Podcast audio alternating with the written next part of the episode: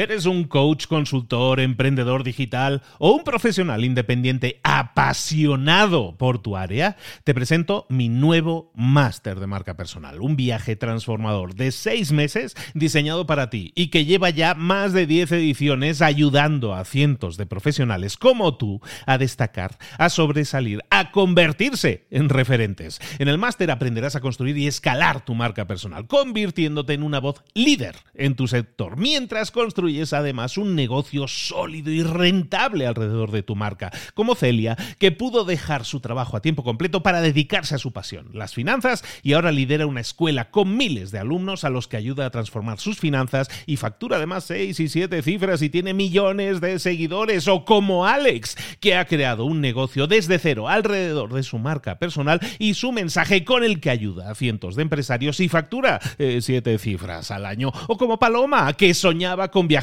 por el mundo y que ahora vive como nómada digital con cientos de miles de seguidores y más de 17.000 alumnos. Gracias al máster, su sueño pasó de ser una idea a una realidad rentable y reconocida.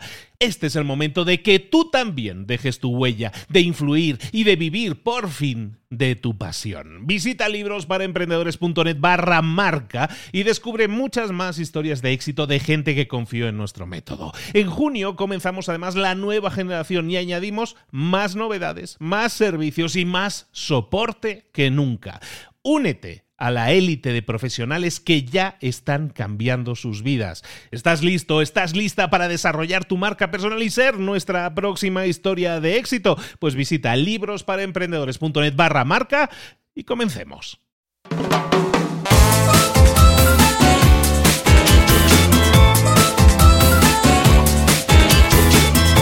Muy buenas a todos, bienvenidos una semana más a Libros para Emprendedores. Estamos otra semana más haciendo entrevistas, porque ahora estamos haciendo entrevistas también, y lo estamos haciendo en un formato que llamo Mentores para Emprendedores. ¿Qué es un mentor? Un mentor es esa persona que ha vivido algo, que ha pasado por algo y que te puede guiar, te puede dar consejos, te puede dar tips, te puede dar ayudas para decirte vete por aquí, no te vayas por allá. Y en, definitiva, para guiarte por algo, porque esa, esa persona ya ha pasado y para que te diga, pues ve por aquí porque vas a ahorrar tiempo, es un atajo si es posible. Eso es un mentor. ¿no? Al final, lo que yo te diga, lo que te diga cualquier mentor da igual, porque si tú no pasas a la acción, si tú no lo pones en práctica, es muy difícil que consigas resultados. Nosotros te vamos a dar las ayudas, los tips, los consejos, pero siempre va a depender de ti que pasar a la acción. Esta semana tenemos a una mentora muy especial, amiga mía, la considero, la puedo llamar amiga también, y es una persona muy especial desde España, donde estamos hablando con, con ella, y es, se llama Verónica Ferrer. Verónica, ¿cómo estás? Hola, muy bien, encantada. Pues nosotros más encantados de, tenerte aquí. Y la pregunta que hago siempre a todos, ¿estás preparadísima para pasar a la acción y para dar mucho valor? Preparadísima. Perfectísimo, pues empezamos. Verónica, para quien no la conozca, es eh, una profesora, es profesora universitaria, es empresaria, se dedica a dar clases de técnica de relaciones públicas, es empresaria, tiene una empresa que se llama Pitaya y es Strategist de Pitaya, nada más y nada menos. ¿Algo más que podamos decir para completar tu perfil, Vero? Bueno, pues que llevo más de ocho años ayudando a empresarios y he visto muchos negocios nacer y, desarrollarse. Y, nada, agradecerte por darme la oportunidad de estar aquí contigo y, con tus, tus seguidores. Ah, muchísimas gracias a ti por aceptar la invitación y esperemos al final es eso, ¿no? Compartir de tus conocimientos, de tu experiencia, efectivamente, porque a eso se dedica ella. Ella está dando soporte sobre todo a empresas. Y como aquí somos empresarios o queremos serlo, yo creo que vamos a sacar mucho fruto, mucho jugo de esta, pues de esta entrevista. Espero que así sea. Eh, podríamos decir que Verónica es una experta o su área de experiencia principal es eh, marketing, comunicación. Y de estos temas es de los que vamos a hablar hoy, sobre todo de comunicación. Eh, Verónica eh, se dedica a dar soluciones a empresas en temas de comunicación y quisiera yo sobre todo desarrollar este tema porque no es un tema que se hable tanto. Siempre hablamos a lo mejor de marketing como la publicidad que hay que hacer de la empresa, pero no hablamos de, de cómo generar una estrategia alrededor de lo que es la comunicación de una empresa. Eh, Verónica, para empezar, lo más sencillo, ¿qué son estrategias de comunicación? Pues mira, para explicarlo de una forma muy sencilla, una estrategia sería diseñar un plan de acción a un año vista o seis meses vista o cinco años vista, los que decidamos, donde de antemano pensamos quién somos, cuáles son nuestros objetivos económicos, empresariales y personales y qué acciones de comunicación y comerciales vamos a hacer durante este tiempo para conseguir esos objetivos. Y, toda estrategia siempre se ha acompañado de un calendario. Perfecto. ¿Y por qué una empresa? ¿Por una empresa tiene que trabajar sus estrategias de comunicación, sobre todo hoy en día en el mundo actual? Bueno, lo ideal de tener una estrategia de comunicación es que cuando tenemos una estrategia de, de comunicación bien establecida, podemos planificar recursos, podemos acercarnos a objetivos mucho más ambiciosos que si vamos improvisando acciones según cosas que nos pasan. Pasamos a tener una comunicación totalmente reactiva a una comunicación proactiva. Y eso, pues claro, se nota en los resultados de la empresa. Estamos hablando de resultados, has mencionado objetivos que se definen. de, de, qué estamos hablando exactamente? ¿Resultados económicos, objetivos económicos o de qué tipo serían los objetivos?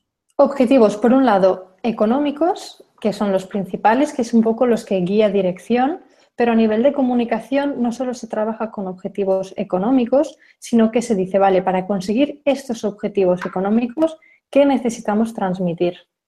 Y ahí es donde trabaja la comunicación. Por ejemplo, un objetivo de comunicación podría ser el posicionarse como experto, podría ser el mejorar nuestra reputación en un determinado campo, podría ser fortalecer nuestra relación con nuestros clientes o proveedores. Y estos objetivos de comunicación también se, son los que se trabajan. Súper bien. Siempre partiendo de los objetivos económicos. Eh, efectivamente, porque al final una empresa no es empresa, lo comentamos a menudo, una empresa no es empresa hasta que no se produce una venta, lo, demás es hobby, lo demás es hobby, ¿no? Entonces, si no, generamos ventas, este, lo tenemos complicado. Y eh, lógicamente, estrategia de comunicación no deja de ser otra herramienta más, es una muy buena herramienta y, es, eh, tiene mucha razón Verónica al comentarlo. ¿Cómo podemos implementar una estrategia de comunicación? Bueno, el primer paso es darse cuenta que la necesitamos.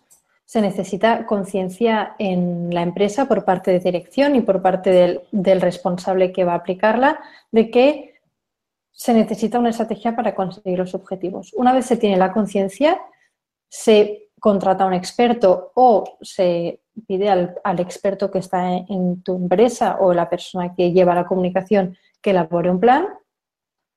Y una vez el plan elaborado, se empieza a ejecutar poco a poco, acción a acción. Parece fácil, ¿no? hay, un punto clave, hay, hay, un punto clave interesante que mencionas, que es el primero. El primero es cómo, cómo tener esa conciencia de que lo necesitas, ¿no? Porque una vez tienes la conciencia, está claro, vamos a, vamos a seguir un proceso, ¿no? Contratamos un profesional de procesos y que nos lleve de la mano por ese proceso, eso está claro, pero como yo, empresario que tengo una tienda de ropa o yo, empresario que tengo una empresa de maquinaria, ¿cómo, cómo puedo yo llegar a tener esa conciencia de que lo necesito, de que esa herramienta realmente me va a dar resultados? ¿Hay algún tipo de, de autocuestionario? ¿Tengo que hacer una serie de internas aquí, una introspección para saber si lo necesito no. Normalmente el, proceso más, más, en cierta manera, revelador es cuando miras los resultados económicos o miras el bienestar de los empleados en tu empresa o miras la relación con tus clientes y ves que algo no funciona. Y entonces es el momento, en cierta manera, de empezar a revisar aspectos, porque a veces no es solo la comunicación que falla, Puede ser que falle la estructura, puede ser que falle el enfoque que se está haciendo, puede ser que estemos teniendo un producto que no encaja en el mercado que estamos trabajando. Pero la, idea es que una vez tú revisas todos los puntos, te das cuenta de que no estás haciendo nada explícitamente para conseguir clientes de manera proactiva, que una vez tienes unos clientes hacemos un servicio y luego perdemos el contacto con el cliente, no se están haciendo procesos de fidelización, que no tienes ninguna dinámica interna para cohesionar el equipo, para hacer reuniones, no, hay nada establecido. Y, bueno, yo creo que estos tres puntos, junto, aunque los resultados económicos no son los que esperabas, pues son indicadores de que has de hacer algo con la comunicación si no lo estás haciendo ya. Y, es interesante que mencionemos este tema porque la comunicación no es la comunicación de la, sí es la comunicación de la empresa con el exterior, pero no solo eso, sino toda la, comunicación de la empresa con nuestros proveedores. La comunicación interna de la empresa también es fundamental. Eh, de hecho, en un proceso de, estrategia de comunicación se tiene que trabajar eso, obviamente, y, y y Verónica, yo que llevo hablando ya un tiempo con ella de todos estos temas, ella incide mucho en el tema de la comunicación interna, ¿no? Y estamos hablando de que cuando nosotros implementamos nuevas estrategias, siempre a ver, tu empresario dices, ahora tengo que implementar una estrategia de comunicación, esto va una gastadera de dinero. No, lo que buscamos es precisamente que sea una ganadera de dinero, que ganes dinero, ¿no? Que optimices recursos existentes, ¿no? Y que mejore la comunicación con la gente que ya tienes. Y, algo también muy importante es el tema de la retención, la fidelización. Esos dos puntos sumados, de esto que me comentaba Verónica, espero que lo, lo podamos desarrollar un poco más, ¿cómo podemos trabajar esa comunicación interna? Yo tengo una empresa ya formada y ¿qué, qué puedo hacer? Porque ni me había dado cuenta de que yo tenía que mejorar la comunicación interna, que eso es muy normal comentarlo. ¿no? ¿Qué podemos hacer en un punto como la comunicación interna, por ejemplo? Bueno, pues si sospechamos que quizá la comunicación interna no está siendo lo que deberíamos como directivo o directiva o persona responsable de marketing, lo primero que podemos hacer es em, intentar tomar la temperatura de la empresa. Entonces, según las dimensiones, lo mejor suele ser, yo recomiendo a los directivos que se reúnan con cada uno de los empleados, que empiecen un ciclo de cafés con y que un día, una hora cada día durante un tiempo intensivo se reúnan con los empleados y les hagan tres preguntas claves. La primera es, em, ¿qué tal estás en la empresa? ¿Cómo te sientes? Luego, ¿qué clima percibes interno? Y la tercera es, ¿qué mejorarías? Entonces, con estas tres preguntas clave, Em, que obviamente después de cada entrevista pues el directivo debe registrar o a la persona de confianza alguien que las vaya registrando, obtendremos sin quererlo un informe de situación. Entonces, antes de hacer nada hemos de ver la situación. Y sobre todo hacer entrevistas personales porque en la, como, como en la confidencia es cuando se sueltan más las personas. ¿Vale? Y si tenemos un equipo muy grande, em, suele haber perfiles más afines a dirección que otros. Entonces suele ser que el directivos dicen, vale, pues me reúno con este, con este y con este, que en cierta manera son, ya los conoce y tiene confianza. Pues no, deberíamos reunirnos con perfiles que sean afines y otros que, bueno, quizá no hemos tenido tanta relación. Primero, diagnóstico. Segundo es, una vez tenemos el diagnóstico, pues depende. Si vemos que hay em, clima negativo, pues ver por qué. Entonces, ya lo hemos hablado contigo, Luis, también muchas veces, que a veces no es que nos esté haciendo buenas reuniones o buenas comunicación, sino es que quizá llevamos, tenemos personas que llevan cinco años cobrando lo mismo. O tenemos personas súper valiosas que se sienten que no están sacando todo su talento. O no tenemos ningún tipo de política social para que nuestros trabajadores se sientan a gusto. Pues según qué, vamos atacando cosa una por una. Eh, es un trabajo, es un trabajo, pero es un trabajo que tienes que hacer tú como empresario. Estamos hablando aquí ya de equipos, ¿no? A lo mejor no, no mm. para un emprendedor que está arrancando, ¿no? Que la, problemática puede ser diferente. Pero tú que tienes un equipo, que la, empieza, que la empresa empieza a crecer, no puedes perder el control de tu gente. Como ella dice, o sea, es, eh, reúnete con la gente, pulsa mm. qué, qué, es lo que está pasando en la empresa, qué sienten, porque esas personas trabajan 8 o 10 horas al día en esa empresa, están dándote toda su energía para que tu empresa crezca. Es de, es de lógica que si tú tuvieras que hablar con alguien, es con ellos, que son los que más saben de la empresa, ¿no? Y obtener ese feedback y, y lo que decíamos, ¿no? Optimizar esos recursos, porque a lo mejor tienes a 10 personas semi descontentas y su producción va a ser un 30% de lo que podrían dar de sí. Tienen a, a 10 personas, a las mismas 10 personas, pero motivadas, y tu productividad va a subir por las nubes, la de ellos y por lo tanto también los resultados de la empresa. Eso, todo eso es un trabajo, es una estrategia que tú tienes como empresario que decir, me tengo que poner las pilas con eso, porque con la, al final ya les estás pagando. O sea, entonces vamos a optimizar ese recurso que es el sueldo y vamos a hacer que nuestra empresa suba. Y comentabas otro tema que a mí me encanta hablar, siempre hablo mucho de la, yo le llamo la retención, ¿no? La retención de clientes, la fidelización, mm. como tú dices, ¿no? Porque al final y está demostrado. Es mucho más caro captar un cliente nuevo que no a un cliente que ya te compró una vez, hacer que repita una segunda compra y una tercera y una cuarta, ¿no? Fidelizar a ese cliente que esté con nosotros mucho tiempo. En este tipo de, temas de retención, fidelización, eh, ¿qué podríamos hablar? ¿Algún consejo, un algo que podríamos aplicar en una empresa? Bueno, pues de nuevo creo que el primer consejo sería tomar conciencia de cuánto tiempo están con nosotros los clientes y dependerá mucho del tipo de servicio que demos, ¿vale? Si es un servicio de consultoría que es puntual y hay unas sesiones establecidas, o si vendemos un producto que se compra una vez cada año o cada cinco años, o si al revés vendemos un producto de uso diario, pues según, según el tipo, menos de definir de antemano cada cuánto nuestro cliente nos puede contratar. ¿Vale? Y entonces, una vez eso decidido, pues vemos si está pasando o no. Y si no está pasando, pues vemos la manera. Por ejemplo, si nosotros vendemos productos de limpieza, ¿vale? Calculamos que la vida útil a un uso normal de un producto de limpieza es de 3 a 4 meses, ¿vale? Detectamos que cada 3 4 meses no están volviendo los mismos clientes. Bueno, pues, por ejemplo, si vendemos tienda online, pues podemos empezar a decir, vale, ¿cómo podemos hacerlo? Quizá les podemos hacer una promoción a esa gente que ha comprado y sabemos que no es a la semana siguiente que le vamos a enviar la newsletter, sino al cabo de cuatro meses le volvemos a enviar la newsletter con una promoción. O, por ejemplo, si hacemos servicios de, de coaching y son que son paquetes, ¿vale? Pues quizá cuando un tema ya está trabajado en cierta manera no hace falta volverlo a tocar, pero quizá podemos diversificar un poco y tocar temas complementarios. Entonces, con eso alargamos la vida del cliente en la empresa. Hay un, hay un libro que yo siempre recomiendo mucho, lo, hemos resumido también aquí en Libros para Emprendedores, eh, que se llama El cliente automático. No existe en español, creo que se llama el The Automatic Customer de John Warrilow. Es fantástico porque te dice un montón de esquemas para que te cambie un poco el chip, ¿no? Porque mucha gente dice, no, pues que eso para mi empresa no, no, eso no sirve, ese es un esquema que mi empresa no funciona.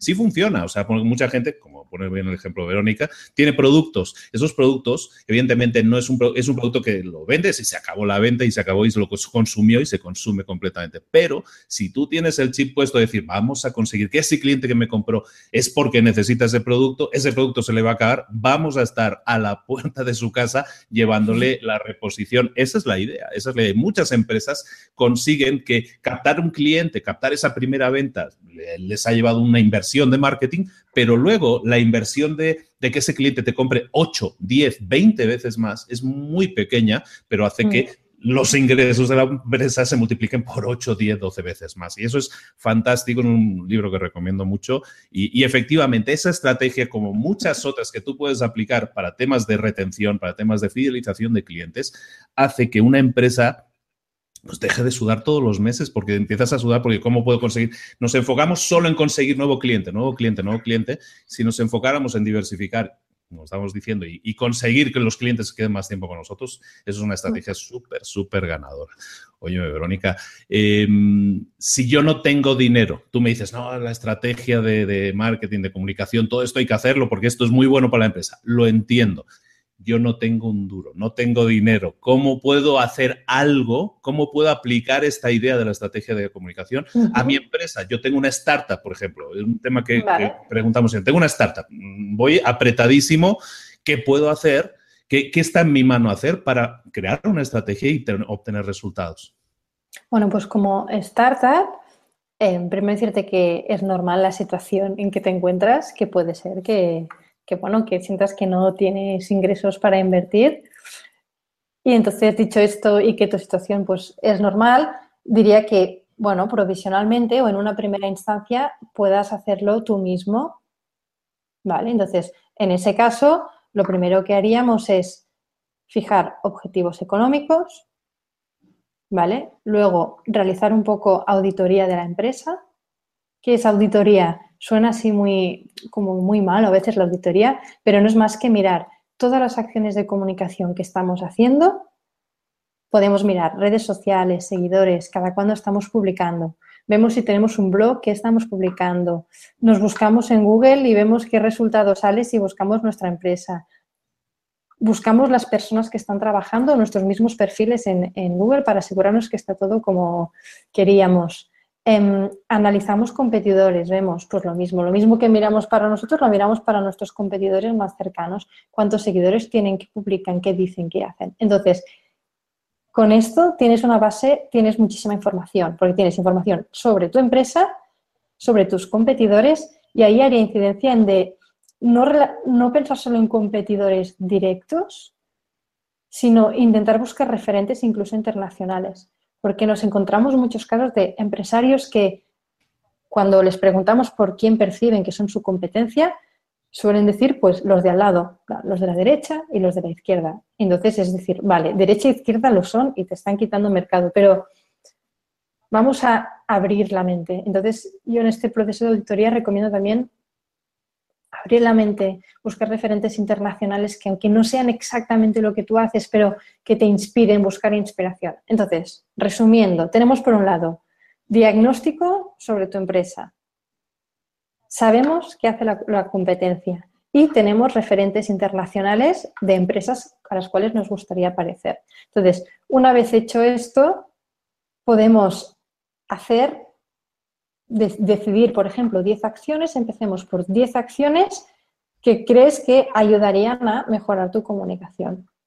Entonces, ¿en qué te basas esas acciones y tema de, comunicación? O, pues bueno, puedes buscar blogs especializados, puedes contactar con el caballero que tengo aquí al lado, que tiene un montón de recursos, buscamos recursos y establecemos pues 10 acciones. Y una vez esas 10 acciones están establecidas, las ponemos en el calendario sin apretar, pero sin parar, y empezamos por la primera y la aplicamos. Y una vez apliques esa acción, por ejemplo, decidimos que vamos a escribir un post a la semana sobre determinado tema. Pues empezamos solo por eso.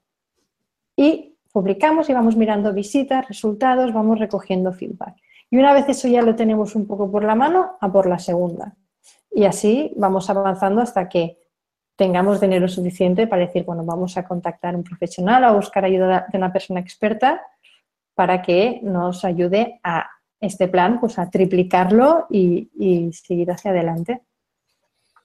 Muy bien, estamos hablando con Verónica Ferrer de la empresa Pitaya, que es Strategies, especialista en comunicación, en estrategias de comunicación para empresas. Estábamos hablando de cómo alguien que va un poquito apretado de dinero puede aplicar esas estrategias, pero por ejemplo, eh, Verónica, tenemos muchos oyentes que a lo mejor dicen, no, yo yo tengo a lo mejor un capital para invertir en publicidad, pero sé que no me está dando resultados. Yo ya invertí en eso del marketing y no me funcionó, ¿no? Que dice, es alguien que lo probó una vez, no le funcionó y ya anda hablando maldades de todo eso. ¿Qué le podemos decir a un empresario que básicamente dice, yo quiero mejorar mis resultados, yo quiero vender más, como todo empresario, y es muy lógico? ¿Qué le podemos decir a un empresario que tiene empresa establecida, que a lo mejor tiene un presupuesto dedicado a eso, pero no está obteniendo los resultados? ¿Qué deberíamos decirle?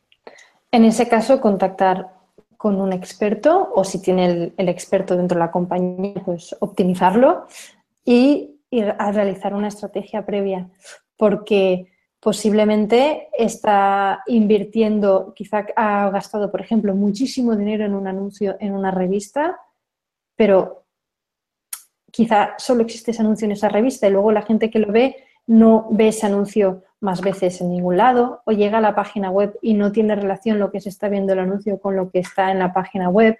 Entonces, para no malgastar recursos de comunicación, lo mejor es contar con, un experto o alguien interno que, te asesore. Perfecto. Esa sería mi recomendación. Y tenemos otro, no, sí, de acuerdo, totalmente de acuerdo. Pero es que luego sucede que tenemos otro tercer perfil. Yo te estoy como interrogando, ¿eh, Verónica? Tenemos otro, tercer, tenemos otro tercer perfil, yo aprovecho. El tercer perfil es, y es mucho el volumen de gente que tenemos así, es yo tengo un empleo, yo estoy trabajando, pero yo tengo la inquietud, yo quiero emprender, eh, necesito saber de todo esto de marketing y comunicación. Yo, yo me gustaría emprender, pero no me atrevo, tengo miedo, tengo poco dinero y todo eso, esto del marketing y la comunicación como me queda muy lejano. ¿Es así o debería, antes incluso de empezar a, lanzarse, aprender un poco de temas de marketing y comunicación? A ver, hay distintas maneras, en cierta manera, de emprender, ¿vale?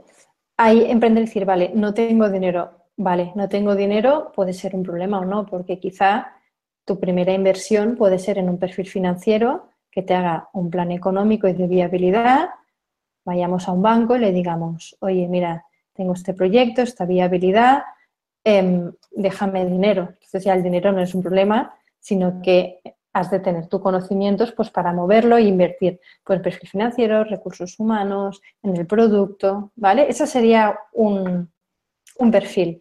Entonces, sea cual sea el caso, eso que tengas ganas de ir a un banco o que digas, bueno, empiezo yo a mi manera, siempre recomendaría hacer em, formación sobre gestión empresarial.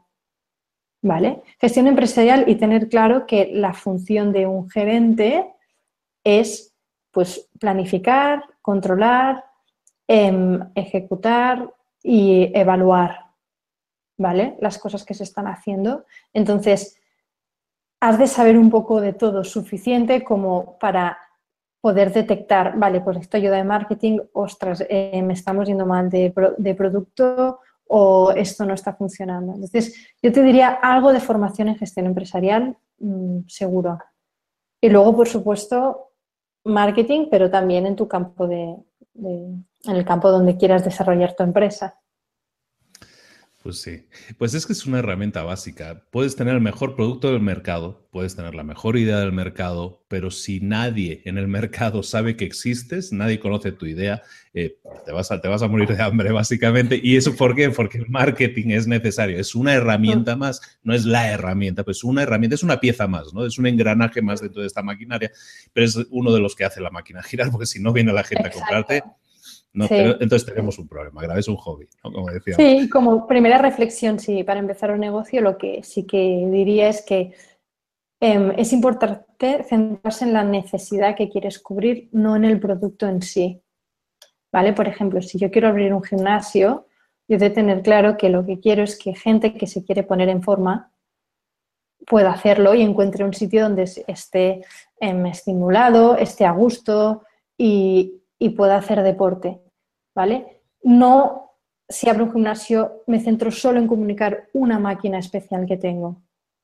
O sí, ¿vale? Puede ser, oye, en este gimnasio te puedes poner fuerte y tenemos esta máquina, pero no hacer girar todo el gimnasio alrededor de una máquina, porque quizá el día de mañana esa máquina está de moda, caduca o, o mi público ya no quiere esa máquina. Entonces mi gimnasio quedaría desfasado.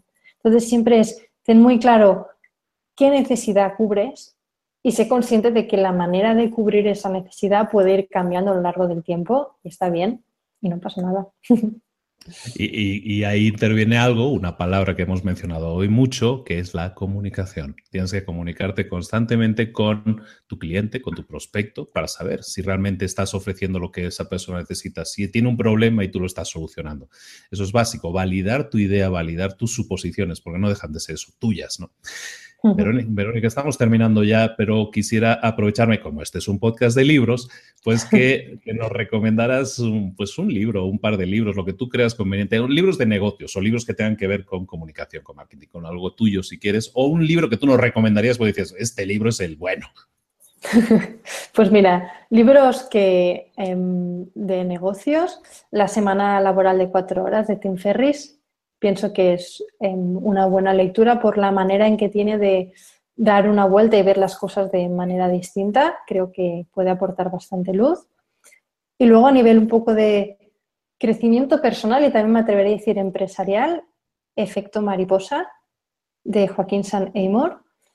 Em, bueno, es un libro que a mí personalmente me ha dado muchas alas y mucha confianza en la potencialidad de cada individuo y en la capacidad que tenemos de, de cambiar las cosas y de ser em, entes que generan ¿no? cosas. Y, bueno, pienso que es un libro motivante para leer como empresario porque, bueno, porque te das cuenta de que como individuo tienes capacidad de generar nuevas dinámicas, nuevas formas de entender las cosas y al final de, de mejorar el entorno en el que vivimos, que debe ser la, pues bueno, creo que es esencial. debería ser esencial, debería, debería ser esencial, pero bueno, como que, la, raza humana tiende a ser egocéntrica, ¿no? Entonces hay, hay que trabajarlo, hay que trabajarlo. Oye, hablábamos de libros, también de herramientas. Sí me gusta siempre preguntar si hay alguna herramienta que tú utilices, ya sea digital, ya sea física, que, digas, mira, yo la necesito en mi día a día porque realmente me ayuda, me aporta, eh, me ayuda. O sea, es una ayuda para, para mi desarrollo profesional. Pues mira, no, no es muy revelador, pero sí que tengo una libreta muy grande que le llamo la libreta de la creatividad, que siempre la cojo con hojas en blanco para no tener líneas que me delimiten. Y esa es la libreta de la reflexión. Entonces, siempre que tengo que crear, tengo que pensar ideas, tengo que desarrollar estrategias, cojo esa libreta, un boli, un café, me voy fuera de la oficina y, y diseño y ahí fluyen las ideas como, como nada. Así que mi herramienta sería salir un poco del entorno a veces donde desarrollas tu trabajo, salir fuera para recoger inspiración y, aire fresco. No es muy digital, que digamos. No, no, para nada, es perfecta. Hay, una, frase que dicen los, los anglos que es pensar fuera de la caja, ¿no? El thinking outside the box, que es básicamente eso, ¿no? O sea, cuando tú quieres tener algo diferente, algo creativo, normalmente tienes que eh, cambiar el enfoque. Y cambiar el enfoque puede ser algo tan simple como lo que dice Verónica. Eh, y Verónica está hablando de, de, tener un hábito. Lo, interesante ahí, y me quedo con eso también, es que es un hábito. Ella ya sabe que sintoniza con su libreta, sintoniza con me cambio de ambiente y automáticamente sabe que va a fluir la cosa, ¿no? ¿Por qué? Porque esa es parte del hábito. Lo importante ahí es el hábito y que tengas tus cosas asociadas, ¿no? Tu libreta asociada y todo eso, está súper bien. Y, que sea a mano y, eh, o sea, tendemos a decir, no, es que Evernote y Dropbox y todo esto sí está muy bien, pero si la, la pluma, pluma, bolígrafo, lápiz y papel, eso no, eso falla. Me encantó la frase esa de que no haya líneas que me delimiten, eso me encantó. Está súper bien, me la voy a anotar esa. Perfecto, Verónica. ¿Dónde te podemos contactar, Verónica? ¿Dónde te podemos ver, saber más de ti, seguirte, mm, contactarte y contratarte, incluso si fuera el caso de que soy un empresario y quiero realmente una profesional en estrategias de comunicación? Pues mira, em, nos podéis encontrar en la página web www.pitayayus.es. Se escribe juice, ¿vale? pitayayus.es en mi mail me podéis escribir siempre que queráis, que es veronica.pitayajus.es y en LinkedIn, también como pitayajus. Perfecto. no, no, hay, no, hay, excusas, hay canales y estaremos encantados siempre de recibir vuestras noticias, comentarios o cualquier cosa. Y también la podéis encontrar si buscáis en, en librosparaemprendedores.net. Hay una lupita, que no es un diminutivo de Guadalupe, es lupita, una lupa de búsqueda en la que puedes buscar ahí, pones Verónica, escribes Verónica y te va a aparecer la, el episodio de, este, de, este, de esta entrevista de Mentores para Emprendedores y ahí vas a encontrar los enlaces a Verónica, a su correo electrónico, a su página, a, a, los libros que está recomendando, muy buenos libros. Alguno de ellos es como ya mítico, ¿no? El de la semana laboral es como es como uno de los libros de la década, ¿no? Que me ha cambiado mucho la mente. Y, todo eso lo puedes encontrar ahí junto con las notas del programa, eh, notas de este episodio, los enlaces interesantes que puedas, que puedas necesitar. Mira, lo que hacemos siempre aquí es traerte, como estamos diciendo, a, mentores mentores, gente que lo ha conseguido, gente que ha pasado y que te está diciendo, por ejemplo, aquí un montón de tips muy concretos, de cosas que tú puedes aplicar. Ahora, yo llego hasta aquí, Verónica llega hasta aquí también. Ahora lo que sigue después de la pantalla, eso eres tú. El que, el que tiene que pasar a la acción, el que tiene que aplicar todo esto, eres tú. Tú tienes que tomar la decisión de si lo hago o no lo hago, o sigo como hasta ahora. Sí, el, había, creo que era Einstein que decía que es bueno, el único, el único animal que tropieza dos veces con la piedra y la única persona que es capaz de repetir los mismos errores y obtener los mismos resultados, ¿no?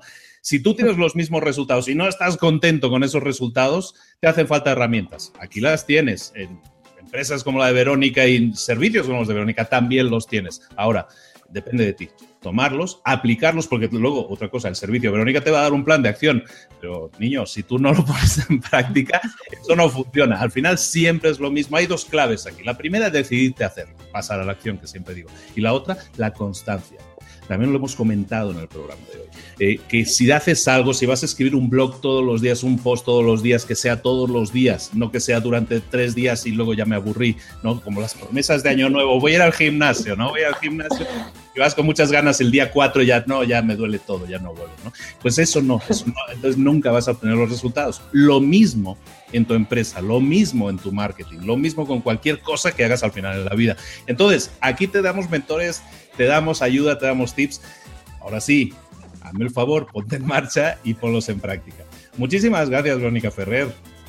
A ti, Luis, em, un placer. Y bueno, supongo que seguimos en contacto, como siempre. Ya sabes que te sigo a, todo, o sea que un placer y gracias por esta charla somos fans mutuos, somos fans mutuos, yo sigo mucho también a Verónica y, vamos en contacto ya unos meses y ahí preparando cositas que van a llegar en su momento.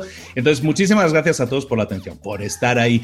Si te ha gustado la entrevista, si te ha gustado y crees que deberías profundizar más, tienes los datos para hacerlo, contacta con Verónica inmediatamente. Si te ha gustado la entrevista y te gustaría eh, recomendar a más gente, hacer que más gente sepa de todo esto, vete a iTunes, por ejemplo, y déjanos cinco estrellas y un buen comentario para que más gente descubra este podcast, descubra estos contenidos y se pueda beneficiar igual que tú lo estás haciendo de todas estas herramientas y de todas estas ayudas.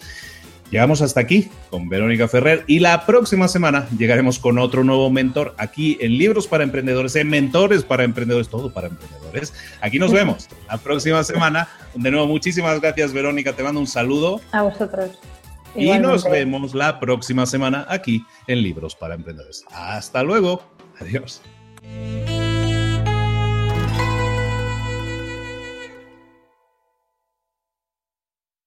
¿Eres un coach, consultor, emprendedor digital o un profesional independiente apasionado por tu área? Te presento mi nuevo máster de marca personal, un viaje transformador de seis meses diseñado para ti y que lleva ya más de 10 ediciones ayudando a cientos de profesionales como tú a destacar, a sobresalir, a convertirse en referentes. En el máster aprenderás a construir y escalar tu marca personal, convirtiéndote en una voz líder en tu sector, mientras construyes es además un negocio sólido y rentable alrededor de tu marca, como Celia, que pudo dejar su trabajo a tiempo completo para dedicarse a su pasión, las finanzas, y ahora lidera una escuela con miles de alumnos a los que ayuda a transformar sus finanzas y factura además seis y siete cifras y tiene millones de seguidores, o como Alex, que ha creado un negocio desde cero alrededor de su marca personal y su mensaje con el que ayuda a cientos de empresarios y factura eh, siete cifras al año, o como Paloma, que soñaba con viajar viajar por el mundo y que ahora vive como nómada digital con cientos de miles de seguidores y más de 17.000 alumnos. Gracias al máster, su sueño pasó de ser una idea a una realidad rentable y reconocida. Este es el momento de que tú también dejes tu huella, de influir y de vivir por fin de tu pasión. Visita librosparaemprendedores.net barra marca y descubre muchas más historias de éxito de gente que confió en nuestro método. En junio comenzamos además la nueva generación y añadimos más novedades, más servicios y más soporte que nunca. Únete a la élite de profesionales que ya están cambiando sus vidas. ¿Estás listo? ¿Estás lista para desarrollar tu marca personal y ser nuestra próxima historia de éxito? Pues visita librosparaemprendedores.net barra marca y comencemos.